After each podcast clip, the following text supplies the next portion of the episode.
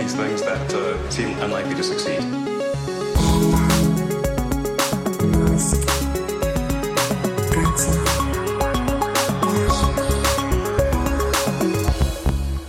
Ya estamos grabando, estamos aquí, hemos vuelto. Bienvenidos a un nuevo episodio de Elon, el podcast más obsesivo sobre este personaje y persona a la vez. ¿Qué tal estás, Matías?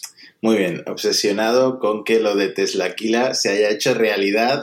no me lo esperaba, pero como tantas bromas, ¿no? Lo del lanzallamas, lo de los ladrillos y ahora el Teslaquila. Puedes meterte en la web de Tesla y comprar una botella de tequila por 250 dólares. Eso sí, solo disponible en Estados Unidos. Y es una pena, es una pena, porque yo lo compraría aunque sea por el diseño, para ponerlo en una estantería, porque la botella es una pasada. Yo creo que no he bebido tequila en mi vida, tío.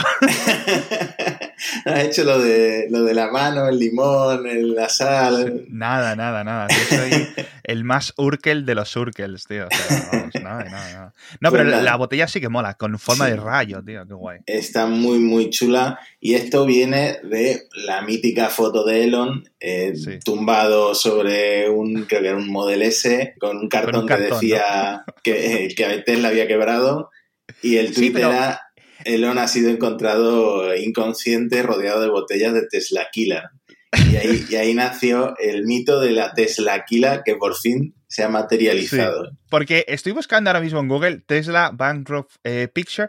Eh, ¿Esto es de 2020? No, no, no, no, no, no, no, no. 2018, cuando. Eso es de 2018. El, 1 de abril de 2018. Y se pone Elon a decir el chiste ese sobre, sobre la. ¿Cómo se dice? La bancarrota, que no se me salía ahora en, en, español. Pero es que ahora, estos días, estamos viendo reportes de prensa. El propio Elon dice: Oye, que a finales de 2017, principios de 2018, es decir, cuando se publicó esta foto, Tesla estaba a un mes de quedarse sin dinero. Que eso es, como se conoce, la bancarrota. Es decir, no hay otro término, ¿vale? Hubiera podido entrar un montón de inversores. Es decir, Tesla nunca hubiera desaparecido por los problemas que tuvo con la producción del Model 3. Lo hemos comentado en, este, en este programa hasta la sociedad, porque habría mil millones de personas desde los fans hasta un montón de gente en Wall Street y en, inversores de todo el mundo que le hubiera dado todo el dinero que necesitase. Mil millones, dos mil millones, ¿no? Los que necesitase en ese momento. Hubiera habido una dilución de, dinero para el propio Elon. Pero claro, eso, en 2018 él haciendo chistes en Twitter de la bancarrota, pero es que realmente estaba ahí comiéndose las uñas. Es que me, flipa, me flipa. Me flipa el revisionismo que es capaz de hacer este señor. ¡Ah! Y encima se saca la, botella. En fin, bueno, vamos a, vamos a hablar del espacio que siempre es lo más, lo más chulo. Aunque un montón de cosas de, Tesla que comentar, pero bueno. Eh, la Cruz Dragon, ¿ha despegado no ha despegado? Porque era para allá, ¿no? Bueno, ya lo comentábamos, ¿no? Que iba a ser para Halloween, al final no, pero este fin de semana tienen autorización. Parece ser que despega por fin lo, esto, esta tripulación de cuatro astronautas, que también comentamos, hay un japonés, luego eh, tres estadounidenses. El sábado hay una primera ventana a las siete y media de la tarde de Florida y el domingo también a las siete y media otra segunda ventana, si no ya sería el despegue para el miércoles. Yo lo veré eh, de nuevo con miedo porque van ahí cuatro personas en el Falcon 9, aunque el Falcon 9 lleva tiempo sin, sin fallar, pero en fin, bueno, sin fallar, a ver, que el retraso ha sido precisamente porque se abortaron varios lanzamientos, que también lo comentamos, pero bueno, que un sensor o tal detectó una anomalía y total, se, se abortó automáticamente. Pero sí, eh, por fin la puesta en servicio que se dice de la Crew Dragon, eh, la misión de los dos astronautas era de prueba y ahora se pone en servicio, empieza a funcionar como una aerolínea, ¿no? Cada X tiempo la NASA manda gente a la Estación Espacial Internacional, en alguna ocasión mandará a actores a que hagan su, película, en alguna ocasión mandará a turistas, me imagino, pero por ahora eh, contrato de la NASA para enviar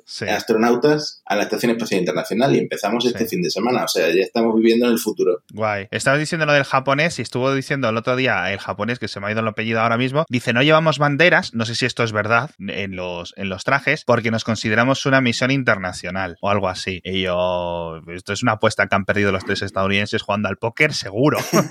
bueno, me imagino que ahora con el cambio de administrador de la NASA, que ya ha anunciado el Bridenstine que se va, el nacionalismo, el patriotismo tan fuerte que tenía la administración Trump, pues un poco se va a suavizar, ¿no? a ver, yo qué sé. Eh, SpaceX siempre tiene el rollo muy americano y, con razón y con sentido como para no tenerlo, ¿no? Tener, hay que tener en cuenta que, al igual igual que, por ejemplo, en Tesla, si pueden trabajar gente internacional, ingenieros de todos los países, etcétera, en SpaceX solo trabajan estadounidenses por temas eh, legales, ¿no? ¿no? No pueden meter gente que sea un espía iraní.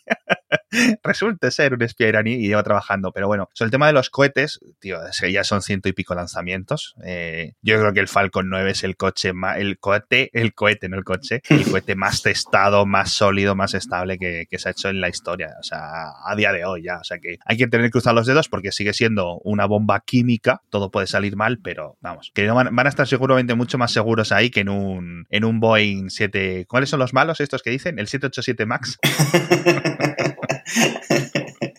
Sí, bueno, supongo que Boeing eh, no, solo en tema de aviones, también en tema de cohetes, no, puede elevar mucho el tono. Tenemos que meter la puya, la puya semanal a Boeing hasta que nos patrocinen. Entonces, en el momento que patrocine Boeing, ya Boeing, las cápsulas, Starliner, lo mejor, lo mejor, lo mejor siempre. Eh, en fin, pues eh, antes de salirnos del espacio, la coalición, como le han llamado, ha enviado una carta a la Comisión Federal de Comunicaciones de Estados Unidos. Esta coalición está formada por Blue Origin, es decir, Jeff Bezos, Relativity Space, Sierra Nevada, SpaceX y Virgin Orbit. Y lo que le han pedido a la FCC es una serie de cambios regulatorios porque han aumentado tanto el número de lanzamientos y de reentradas atmosféricas que quieren agilizar todo este proceso regulatorio que consideran obsoleto, sobre todo en el uso del espectro, porque la FCC pues hmm. es la que administra el, espectro electromagnético en las comunicaciones de los satélites que están en la órbita baja terrestre. Entonces, pues están pidiendo agilizar todo eso, no tener que comprar una licencia cada vez que va a haber un lanzamiento, ahora que hay tantos lanzamientos, que sea todo un proceso automatizado. Eh, básicamente eso es lo que le están pidiendo a la FCC. Decía, por ejemplo, Ars Técnica que la FCC funciona muy bien, es muy diligente en este caso con, eh, con las empresas aeroespaciales, pero se ve que esta coalición de empresas privadas aeroespaciales quiere más, quiere, quiere que sea todo mucho más ágil, porque bueno, al final están compitiendo ahí con el Starlink, están compitiendo con sus propios satélites, en fin, quieren agilizarlo todavía más, que sea, que sea todo muy, muy automatizado y muy fluido. Sí, yo creo que eso al final lo tendrá. No sé cuál es el proceso, por ejemplo, aquí en Europa, imagino que estará homogeneizado o controlado desde Bruselas. Eh, sospecho que no, sospecho que esto sigue en las manos de los países. Que creo que es lo que dijo el propio Elon, ¿no? Que necesitaba una regulación y una aprobación país a país en, en la Unión Europea, con lo cual, bueno, estas cosas yo creo que que, es cierto que es un tema muy complejo y esto va a ser tan fuerte como dicen estas empresas que va a ser, pues sí mm. es cierto que quizás debería de haber una, un tipo de subastas más parecido a lo mejor al 4G, ¿sabes? O al 5G, al celular normal, ¿no? Es decir, yo compro una licencia para poder operar en este país y ya, no tengo que estar ahí comprando trozos del espectro cada lanzamiento. Es decir, es como si Movistar, u Orange o British, eh, British Telecom o Deutsche, etcétera, eh, necesitan tener que comprar una licencia cada vez que quieren poner una antena. Pues no, no hacen eso. Hmm. sí, bueno, y fuera, fuera de la parte del espectro, ya anunció Elon que, lo que quiere es agilizar los lanzamientos, estudiando si Florida eh, le sigue conviniendo, si empiezan a hacer lanzamientos de Texas. Tienen X eh, semanas al año, de lo que se trata es de no fallar, de que si algo falla, pues eh, puedan lanzar desde otro espacio puerto. Al final lo que se trata es de lanzar más cohetes, más satélites y de que el negocio siga escalando, ¿no? Hmm. desde 2013 ha habido como un boom en los lanzamientos espaciales, pero esto tiene que seguir creciendo exponencialmente o ese es el deseo de SpaceX. Justo, justo. Bueno, pues qué mejor momento para hablar del patrocinador, que no es Boeing, pero sí es eRobot, que es una empresa yo creo que mucho más innovadora. A lo mejor se meten en la carrera aeroespacial y sacan mejores, mejores cohetes en el futuro. No sé, mejores aspiradoras ya tienen. Además, la que patrocina este programa esta semana es yo creo que la mejor del mercado seguramente, que es la Rumba i7 Plus. Creo que tienen los de Rumba una que es un poco más cara, un poco poco mejor, tal, más potente, pero es que la rumba i7 Plus tiene unas cosas que son brutales. Tiene Dirt Detect, que es básicamente que sabe dónde está la basurilla, las migas, el polvo y va por él. No está dando vueltas ahí como una loca, dando vueltas por tu casa, haciendo ruido, gastando electricidad. Sabe dónde están las cosas y va a por ellas, ¿no? Sabe dónde está. Eh, si acabas de comer, le puedes decir, oye, eh, a través de Alexa, a través del Google Assistant, etcétera, limpia debajo de la mesa y ya sabe dónde está la mesa y va y lo limpia. Es que, macho, eso es más dirigente que, que, que, que yo qué sé, es que eso es increíble. Y luego tiene tiene un montón de funciones, pero una de las cosas que yo creo que más merecen la pena de la Rumba i7 Plus de iRobot es que tiene la estación de carga, la Clean Base, ¿no? Y entonces eso, primero, le da electricidad y le vacía todo el polvo, todo lo que ha recogido y lo guarda en una especie de torre, ¿vale? En esa torre hay unas bolsas y a lo mejor puedes estar sin hacerle caso a la aspiradora durante semanas, semanas, semanas e incluso meses, dos, tres meses, porque va vaciando. Muchas personas, a lo mejor durante los últimos años habéis comprado una aspiradora de estas y dices, jolín, es que me tengo que poner a limpiarle el calcetín cada poco día. Para eso lo hago yo, ¿no? Pues no, esto ya es la gran innovación, tío, de la Rumba i7 Plus que tiene esto. De verdad, echarle un vistazo porque yo creo que esto en Reyes, en Navidades, este Black Friday, se van a forrar a, vender la Rumba i7 Plus y con razón. Así que pasaos por el enlace en las notas del episodio por si queréis saber mucho más de esta aspiradora. Eh, ¿A qué nos vamos ahora? ¿A qué nos vamos? Cuéntame. Bueno, estábamos hablando de la FCC y fíjate, ya hay un comisario por lo menos de la FCC probando Starlink, la beta de Starlink. Además ha, puesto un tweet, ha puesto un tweet que parece que le han pagado. Dice, la configuración no podría haber sido más fácil. En menos de tres minutos obtienes velocidades asombrosas. Parece que lo más le ha pagado por publicar eso. Vaya, vaya, vaya, vaya.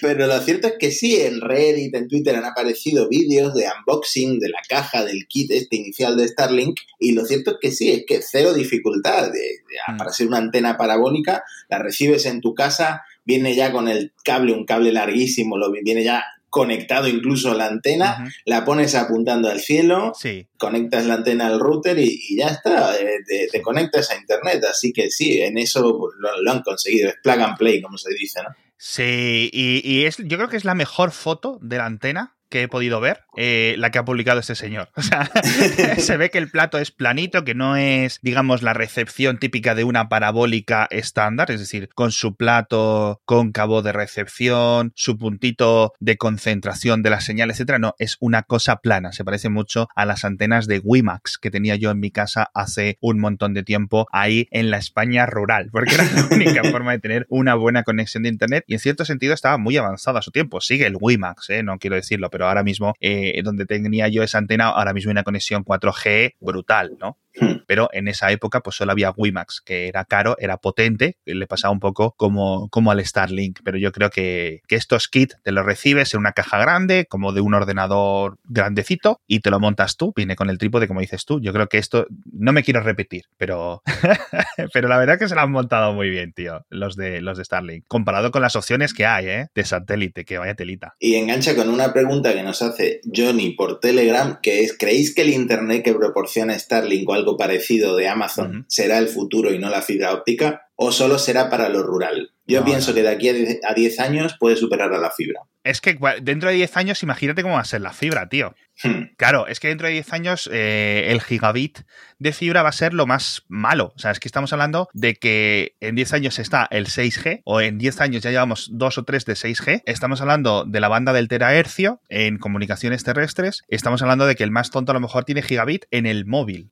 Entonces, en el móvil, en una antena que ocupa literalmente 3 milímetros cuadrados en tu móvil. Compite eso, claro, con esto. Fíjate, la antena que tienes que poder poner grande para comunicarte con un satélite. Entonces, yo creo que va a seguir siendo así. Es decir, las mejoras que pueda haber en satélite eh, van a quedar retrasadas con lo que pueda evolucionar tanto la fibra como las comunicaciones del 5G y 6G. Pero bueno, el tiempo dirá. Yo lo que espero es lo que hemos comentado en otros episodios, que al menos esto añade un poco de presión, ¿no? Por ejemplo, para reducir los precios. Pero bueno. Hmm, y bueno, yo creo que lo que más impacto va a tener es en el cielo. Me estoy acordando que el otro día, ahora como en Andalucía solo se puede hacer, eh, solo se pueden ir a gimnasios que tengan clases en el exterior, al aire libre, pues el otro día estaba haciendo unos autos y vi pasar varios satélites por el cielo, ya era de noche. Así que nada, se está llenando el cielo nocturno que no veas. Pero en fin, como dice Elon, la mayor parte del espacio es vacío, así que no hay problema. Sigamos adelante. menos cuando sales tú a hacer gimnasia. Pírate por ahí, macho, el Elon, tío.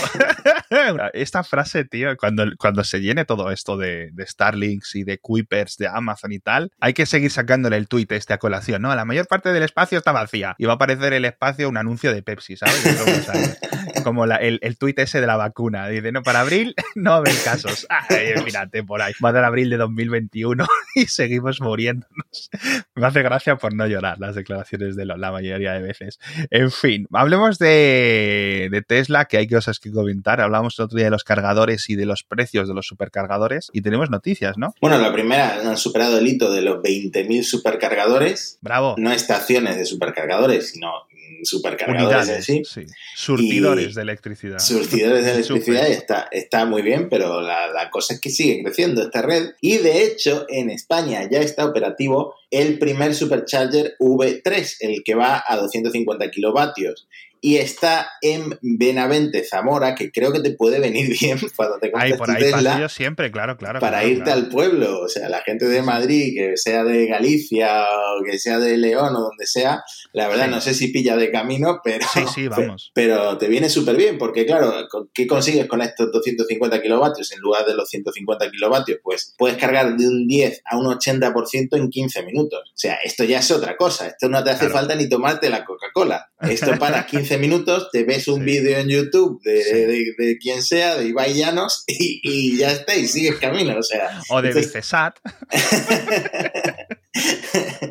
o de Vicesat, exactamente. A lo mejor Vicesat te recomienda que cambies el Tesla por un patinete eléctrico de no sé qué, pero en fin, que, que sí, que eh, esto es otra cosa, esto es otra cosa ya con el V3 los viajes, pues se siente diferente, ¿no? Ya, ya no, ya no va a haber esa añoranza de, las gasolineras en las autopistas. Sí, a ver, el, precio del supercargador va a seguir siendo lo que comentábamos en otros episodios, pues eso, más caro y seguirá subiendo en el futuro. Pero una de las ventajas también de esto de, la carga rápida no es solo lo que tardes tú, sino lo que tarda el de delante. Cuando llegas allí y ya hay uno. Y de por favor, vete ya, ¿no? Que a lo mejor está 40 minutos porque quiere cargarlo, porque dice, bueno, lo cargo en Benavente y ya tiro hasta Coruña, ya tiro hasta Vigo, ¿no? Eh, porque tienes bastante, bastante espacio en la batería, lo que sea. Pero ahí está muy bien. Para mí, para cuando, yo qué sé, eh, me toque la lotería y tenga un Cybertruck o lo que sea. Uno que está un poco más adelante, ya en el Bierzo, en, San Román, ahí es donde yo voy a cargar, porque ese está al lado de mi pueblo, con lo cual yo llego allí, cargo y ya luego me voy para el pueblo. Pero ese no tiene V3 de momento, así que tampoco tengo el Cybertruck, con lo cual me puedo esperar. Ay, ay, ay, ay, ay. Qué bien que has metido aquí el Cybertruck, porque también tenía apuntado en el guion que en un mes nos presentan el diseño definitivo, el diseño final del Cybertruck, que dice que está casi listo y, que, nos pondrán fotos. Eh, ya lo comentamos en los episodios sobre el Cybertruck, que eh, iba a haber sutiles diferencias con el diseño final, obviamente los retrovisores, pero eso es por un tema de regulación, de normativa, pero luego también puede haber ligeras diferencias en el diseño de producción derivadas precisamente de la producción, porque esto hay que fabricarlo y como se está haciendo eh, en un metal tan duro, tan fuerte, con un diseño tan rompedor, pues necesitan adaptarlo a la fábrica, en este caso a Gigatejas, que es donde se, se, va a construir. Entonces todo el exoesqueleto con materiales de súper alta dureza pues tiene que estar adaptado a la línea de producción. Entonces, supongo que todos estos cambios sutiles que nos van a presentar ahora el mes que viene van más orientados ahí que, que por otro lado, ¿no? No quiero decir que el Cybertruck fuera un concepto como, como en otros fabricantes que te muestran un concepto y luego el coche final no tiene nada que ver. No, van a ser cambios sutiles, entiendo. bueno, el historial de Tesla dice eso, el, el concepto del Model S fue casi idéntico a lo que se presentó, el concepto del Model 3 fue casi idéntico a lo que se presentó, el Model Y lo mismo, y yo creo que el Cybertruck puede haber, uno, los cambios que has comentado tú, y el modelo europeo que decían que iba a ser como más pequeño, que eso al final no sé si va a tener sentido hacer un coche y otro ligeramente más pequeño, yo creo que al final, eh, no lo sé, no lo sé. Ojalá haya una versión un poquito más pequeña, porque es que de verdad, eso es un cañonero grande, grande, grande. Yo creo que la gente no tiene realmente conciencia de lo grande que es el cacharro este, o sea, es que está más cerca de una cabina de camión que de un coche que veas tú por la calle, ¿no? Hmm. Sí, yo creo que no vamos a ver eh, próximamente un modelo pequeño en Europa. En Europa la Giga Berlín ya sabemos que se va a centrar en el modelo Y, el modelo 3 y en ese futuro compacto. Estados Unidos sí que las deberían empezar a finales de 2021, pero la producción en masa de, volumen grande se espera ya para 2022 y es una pena que eh, aquí no podamos tenerlo, bueno, quizás lo tengamos, ¿no? Pero que eh, lo que quiero decir es que no podamos tener un modelo más pequeño porque comparativamente en el precio del Cybertruck te da pues eh, un, motor, una autonomía, no sé qué, pues bastante competitivo, ¿no? Porque al final lo decíamos, el Cybertruck era mucho más barato de lo que esperábamos. Y, bueno, supongo que a mucha gente le interesa eso, luego a mucha gente le horroriza el diseño, pero, pero en fin, no creo que haya un modelo europeo en los próximos dos o tres años. Sí, a ver, ha crecido en mí este coche. Yo recuerdo cuando grabamos el, después de la presentación que los primeros tres minutos del podcast fuera, era un ¿qué? constante. ¿Qué ha ocurrido? ¿Qué ha presentado? Pero poco a poco, sí, lo que pasa es que sigue siendo obscenamente grande este, este vehículo para, para mis necesidades. Pero bueno, eh, como todos en general, yo creo, ¿no? Y por cierto, eh, hablando de cosas un poco de actualidad, así a este model, eh, perdón, este Cybertruck que llega en un mes, que ojo, a ver si llega en un mes o no ya nos tenemos que ir a 2021. Pero bueno, viene un nuevo presidente de Estados Unidos. si la cosa no se bananiza mucho, parece que ha ganado Joe Biden. Y en principio esto puede significar cambios para todo el mundo. Estamos analizando en la prensa tecnológica qué puede suponer para Huawei, qué puede suponer para Apple, para Google, para Amazon, ¿no? Para todas estas grandes tecnológicas. Pero en principio, y aunque es difícil de predecir, estamos hablando de que quizás venga con una especie de gran acuerdo de inversión, gran plan, ¿no? De inversión verde, ¿vale? Que a lo mejor puede presentarlo en 2021, un poco más allá, va a poner un poco también de depender de los apoyos que tenga políticos en, en el Senado, la parte legislativa, etcétera, pero puede suponer casi una mejor realidad para Tesla que esté Joe Biden en la Casa Blanca a que esté Donald Trump, en el sentido que a lo mejor dicen, o es capaz Tesla y otros fabricantes estadounidenses de decirle, hacer un poco de lobby, descuelgas el teléfono, ¿no? Oye, eh. Joe Biden, una cosa, que vienen los alemanes, que vienen los coreanos a vender coches eléctricos, dame ayudas. Claro. y, vuelven a activarlas. Y por eso me sorprendió tanto el tuit de Elon, eh, estando Biden mucho más alineado, pues, con mm. una política ecologista, coches eléctricos, energía limpia, etcétera, que Elon tuiteara en mitad del recuento de votos que hacía falta un partido de centro, uno que no fuera ni de derecha ni de izquierda, que bueno, ya se sabe que la izquierda de Estados Unidos no es muy izquierda que digamos, y me sorprendió muchísimo porque, claro, Biden está en principio mucho más alineado con lo que le viene bien a Tesla. Totalmente, totalmente. Totalmente. Tengo por ahí mis teorías, no sé si para decirlas en este programa o no, pero sí es cierto que le, va a venir mejor a Tesla. Y si le viene mejor a Tesla, yo creo que son buenas noticias, no solo para la propia compañía, sino para la electrificación de las calles. Que tenemos que entender una cosa en concreto. Cuando en Europa, cuando en China, cuando en cualquier país que no sea Estados Unidos, eh, hablamos de coches eléctricos, Tesla tiene una importancia, ¿no? O sea, obviamente, pues le estamos dedicando un programa en cierto sentido, que es este a la compañía, es casi el que marca los ritmo, el que va más adelantado en esta trifecta, ¿no? De coches eléctricos, coches de lujo y coches conectados, coches inteligentes, ¿no? Como queramos decirlo. Hay otros coches eléctricos muy buenos, pero no son tan inteligentes como los Tesla y hay un montón de cosas de, eh, en un montón de sentidos, pero digamos, la única sitio donde está unificado es en, en los coches de esta compañía y por eso captan tanto la atención y la imaginación. Pero son minoría, es decir, estamos hablando de 20% de las ventas de coches eléctricos. Estamos hablando algo. En Estados Unidos es que es el 80% o más. Es decir, de cada 10 coches eléctricos que se venden en Estados Unidos, 7 son un Model 3. Uno es un Model S, otro es un Model X y el otro yo que sé que será un Bolt de Chevrolet, aunque sea así.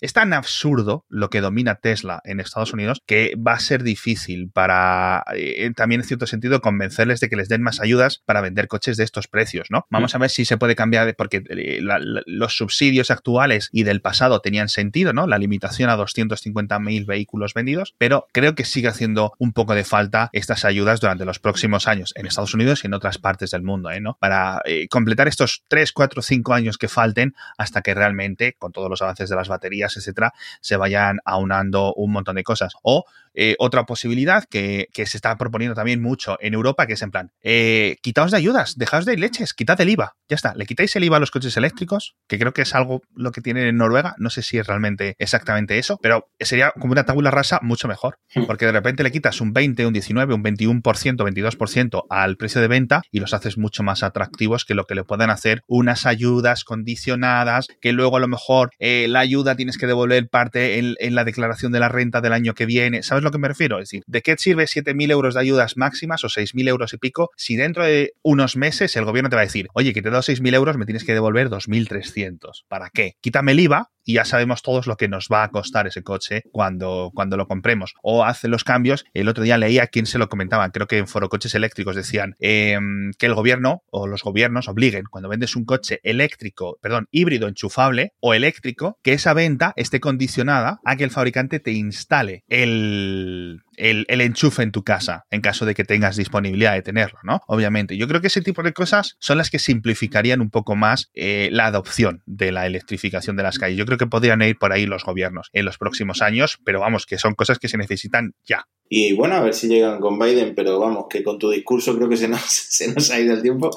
así que si quieres, cerramos ya. Sí, a ver que mucha suerte a la Cruz Dragon, esta que salgan. Eh, en el próximo episodio de Elon, no sé si nos dará tiempo a comentar qué tal les ha ido. Espero que sí, espero que todo salga bien. Y además, estos iban a estar como cuatro o cinco meses en, la Estación Espacial Internacional. Sí, ya es una misión completa. Que, como siempre decimos, la anterior también se alargó al final. Así que nada, ya sería la segunda misión. Sí. Por cierto, tenemos que en el próximo episodio vamos a hablar de toda esta fabricación de las máquinas, de las vacunas del coronavirus que ha estado comentando Elon. Y estaba pensando que esta gente, a lo mejor para cuando vuelvan del espacio, ya está la vacuna del coronavirus. y a lo mejor es un mundo totalmente distinto. Y vuelven a un mundo en el que estamos todos en la calle, felices, abrazándonos. a ver si, a ver si vuelve a la normalidad. Bueno, muchísimas gracias a todos por estar ahí un episodio más de Elon. Muchísimas gracias a Matías, muchísimas gracias a iRobot, sobre todo por patrocinarnos. Muchas gracias a los colaboradores que estáis ahí en Patreon, en Coffee, etcétera, apoyando todos los podcasts de Mixio. Y nos vemos en el próximo episodio. Hasta el próximo. We're doing these things that uh, seem unlikely to succeed.